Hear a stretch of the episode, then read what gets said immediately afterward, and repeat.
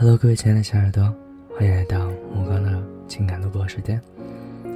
今天呢，目光准备跟大家分享一篇文章，文章比较长，嗯，题目是《君生我未生，我生君已老》，作者十年，来源美文网。我是一个孤儿，也许是重男轻女的结果。也许是男欢女爱又不能负责的产物，是哲野把我捡回家的。那年，他落实政策，自农村回城，在车站的垃圾堆边看见了我，一个漂亮的、安静的小女婴。许多人围着，他上前，那女婴对他灿然一笑。他给了我一个家。还给了我一个美丽的名字，桃夭。后来他说，我当初那一笑，撑得起桃是夭夭，灼灼其华。哲野的一生极其悲戚，他的父母都是归国的学者，愤满中双双弃世，哲野自然也不能幸免，发配农村。和相恋多年的女友劳燕分飞，他从此自然一生，直到三十五岁回城时见到我。我管哲也叫叔叔。童年在我的记忆里并没有太多不愉快，只除掉一件事情。上学时，班上有几个调皮的男同学骂我野种，我哭着回家，告诉哲野。第二天，哲野特意接我放学。问那几个男生，谁说他是野种的？小男生一见高大魁梧的哲野，都不敢出声。哲野冷笑：“下次谁再这么说，让我听见的话，我揍扁他。”有人嘀咕：“他又不是你亲生的，就是野种。”哲野牵着我的手回头笑：“可是我比亲生女儿还宝贝他，不信哪个站出来给我看看。”谁的衣服有她漂亮？谁的鞋子、书包比她的好看？她每天早上喝牛奶、吃面包，你们吃什么？小孩子们顿时气馁。自此，再没有人骂过我是野种。大了以后，想起这事儿，我总是失笑。我的生活，较这一般的孤儿，要幸运多。我最喜欢的地方。是书房，满屋子的书，明亮的大窗子下是哲野的书桌。有太阳的时候，他专注工作的宣扬侧影似一幅逆光的画。我总是自己找书看，找到了就窝在沙发上。隔一会儿，哲野会回头看我一眼，他的微笑比冬日窗外的阳光更和煦。看累了，我就趴在他肩上，静静的看他画图撰文。他笑，长大了也做我这一行。我撇嘴，才不要，晒得那么黑，脏也脏死了。啊，我忘了说，哲也是个建筑工程师，但风吹日晒，一点也无损他的外表。他永远温雅整洁，风度翩翩。断断续续的，不是没有人想进入哲野的生活。我八岁的时候，曾经有一次，哲野差点要和一个女人谈婚论嫁。那女人是老师，精明而漂亮。不知道为什么，我不喜欢她，总觉得她那脸上的笑像贴上去的。哲野在，他对我笑得又甜又温柔；不在。那笑，就像变戏法似的不见了。我怕他。有天我在阳台上看图画书，他问我：“你的亲爹妈呢？一次也没来看过你。”我呆了，望着他，不知道说什么好。他啧啧两声，又说：“这孩子傻，难怪他们不要你。”我怔住。忽然，哲野铁青着脸走过来，牵起我的手，什么也不说就回房间。晚上，我一个人闷在被子里哭。哲野走进来，抱着我说：“不怕，瑶瑶不哭。”后来，就不再见那女的上我们家来了。再后来，我听见哲友的好朋友邱飞问他：“怎么好好的又散了？”哲野说：“这女人心不正，娶了她，夭夭以后不会有好日子过的。”邱飞说。你还是忘不了叶兰。八岁的我牢牢记住了这个名字。大了后，我知道，叶兰就是哲野当年的女朋友。我们一直相依为命，哲也把一切都处理得很好，包括让我顺利健康的度过青春期。我考上大学后，因学校离家很远，就住校了，周末才回家。哲也有时会问我，有男朋友了吗？我总是笑笑不作声。学校里倒是有几个还算出色的男生，总喜欢围着我转，但我一个也看不顺眼。甲倒是高大英俊，无奈成绩三流，以功课不错，口才也甚佳，但外表实在普通，并。功课相貌都好，气质却似个莽夫。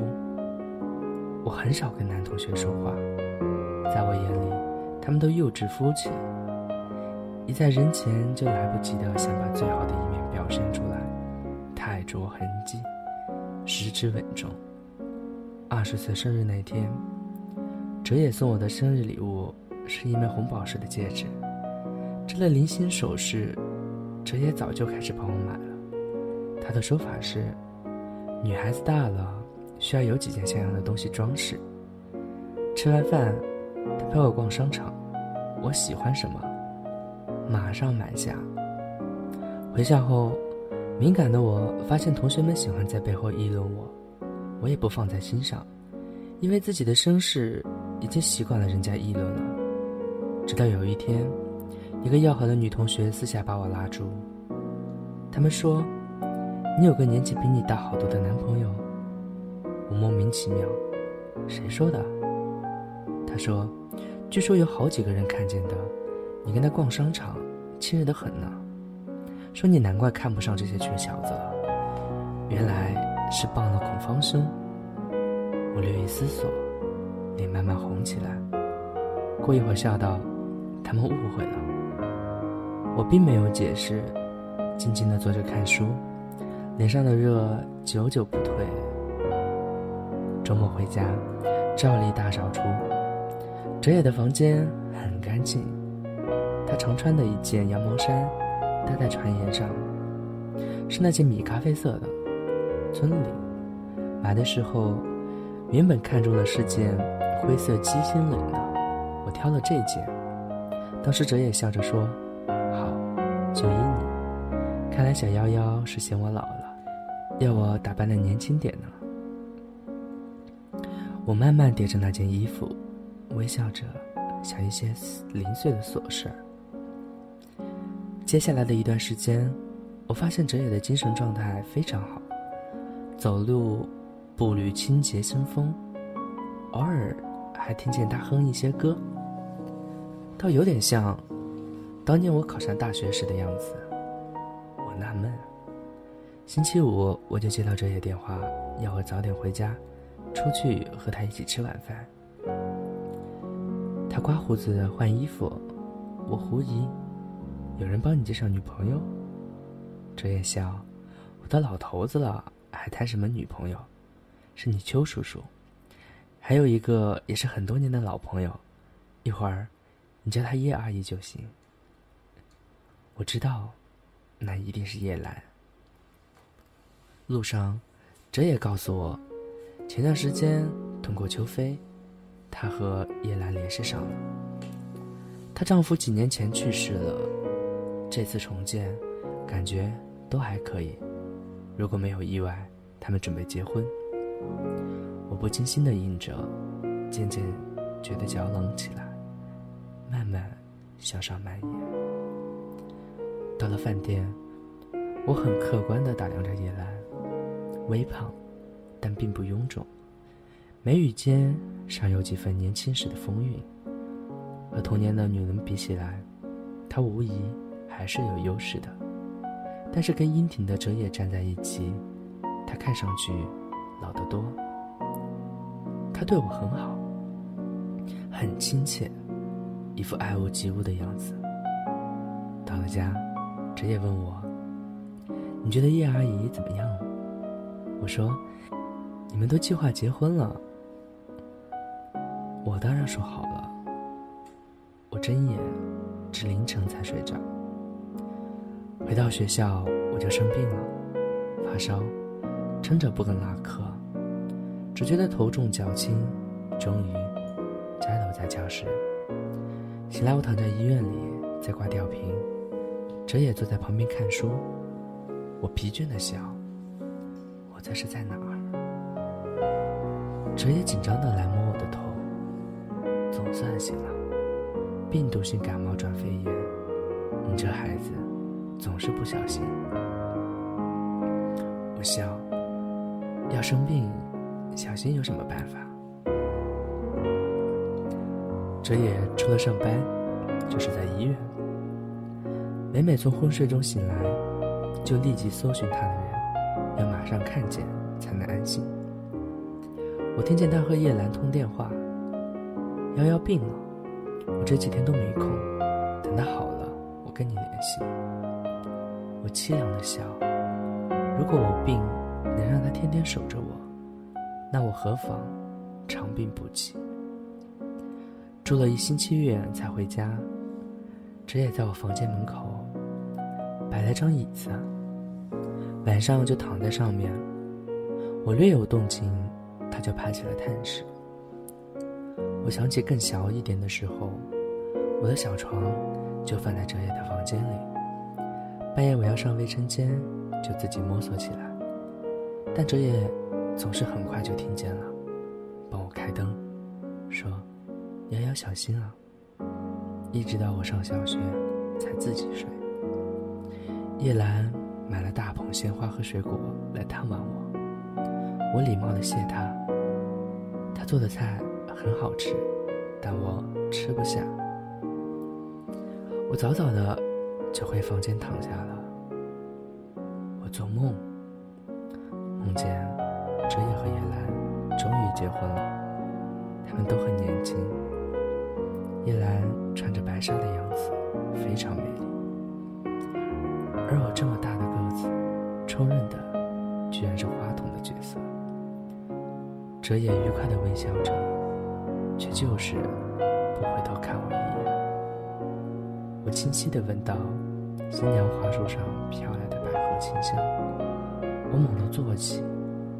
醒了，半晌，又躺回去，绝望的闭上黑暗中，我听见哲也走进来，接着，床头的小灯开了，他叹息：“做什么梦了？哭得这么厉害。”装睡，然而眼泪却像漏水的龙头。顺着眼角滴向耳边，这也温柔的手指一次又一次的去划那些泪，却怎么也停不下来。这一病缠绵了十几天，等痊愈，我和哲野都瘦了一大圈。他说：“还是回家来住吧。”学校那么多人一个宿舍，空气不好。他天天开摩托车接送我，脸贴着他的背，心里总是忽喜忽悲的。以后，叶兰再也没有来过我们家。过了很长很长的一段时间，我才确信，叶兰和那女老师一样，是过去式了。我顺利的毕业。就职，我愉快的、安详的过着，没有旁骛，只有我和哲野。既然我什么也不能说，那么就这样维持现状也是好的。但上天却不肯给我这样长久的幸福。哲野在工地上晕倒了，医生诊断是肝癌晚期。我痛极攻心，却仍然知道，很冷静地问医生：“还有多少日子？”医生说：“一年，或许更长一点。”我把哲野接回家，他并没有卧床。白天我上班，请一个钟点看护，中午和晚上由我自己照顾他。哲野笑着说。看，都让我拖累了。本来应该是和男朋友出去约会呢。我也笑，男朋友，那还不是万水千山只等闲。每天吃过晚饭，我和哲也出门散步。我挽着他的臂，除掉比过去消瘦，他依然是高大俊逸的，在外人眼里。这何尝不是一幅天伦图？只有我，在美丽的表象下，看得见残酷的真实。我清醒的悲伤着，我清晰的看得见，我和哲野最后的日子，一天天在飞快的消失。哲野很平静的照常生活，看书，设计图纸。钟点工说，每天他有大半时间。是待在书房的。我越来越喜欢书房。饭后总是各泡一杯茶，和哲野相对而坐，下盘棋，打一局扑克，然后帮哲野整理整理他的资料。他规定有一叠东西不准我动。我好奇，终于一日趁他不在，偷看了。那只厚厚的几大本日记。幺幺长了两颗门牙，下班去接他，摇晃着扑上来要我抱。幺幺十岁生日，许愿说要哲野叔叔永远年轻。我开怀，小幺幺，他真是我寂寞生涯里的一朵解语花。今天送幺幺去大学报道。他试试自己抢先，我才惊觉，她已经长成一个美丽少女，而我垂垂老矣。希望她的一生不要像我一样孤苦。秋飞告诉我叶兰近况，然而见面并不如想象中的我深知。她老了很多，虽然年轻时的优雅没变。他没有掩饰对我善有生育的好感。遥遥肺炎，昏睡中不停喊我的名字，醒来却只会对我流眼泪。我震惊，我没想到要和叶兰结婚，对他的影响这样大。从瑶瑶上学回来，觉得背上凉飕飕的，脱下衣服捡时，才发现湿了好大一片。哎这孩子，医生宣布我的生命还剩一年，我无惧。但夭夭，她是我的一件大事儿。我死后，如何让她健康快乐的生活，是我首要考虑的问题。我捧着日记本子，眼泪簌簌的掉下来。